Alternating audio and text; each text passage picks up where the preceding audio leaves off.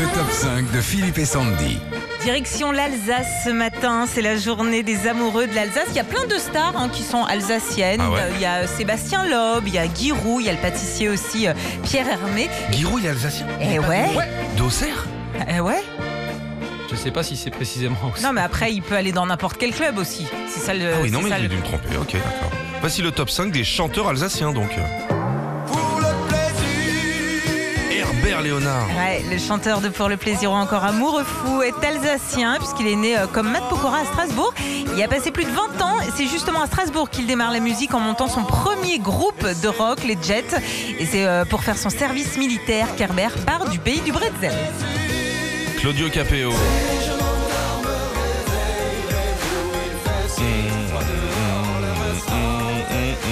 Après avoir fait The Voice et sorti son premier tube Un homme debout, Claudio Capeo n'a rien changé. Il habite toujours un petit village en Alsace, à Steinbach, près de Cernay.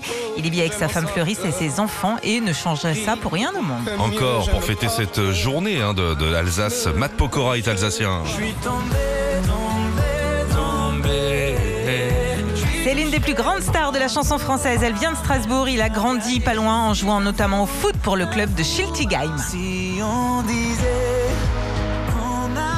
C'est après avoir participé à l'émission Popstar que le jeune Mathieu Tota se fait connaître. Il vit euh, désormais loin de son Alsace natale Ah oui. puisqu'il a fait sa vie en Californie. Rémi Brica, vous vous rappelez Ah ouais. En couleur, tiens voilà le marchand de ballons.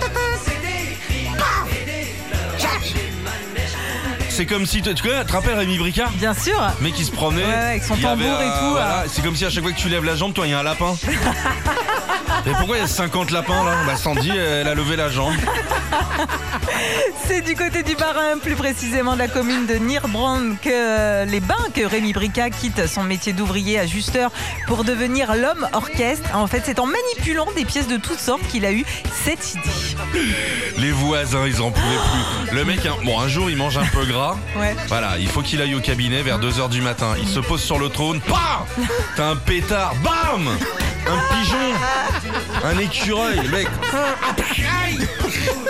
Cookie Dingler également Originaire de Strasbourg, Christian Dingler, surnommé Cookie, euh, chante Femme libérée et fête évidemment la Saint-Nicolas dans sa ville natale où il habite toujours lorsqu'il n'est pas en tournée avec Star 80.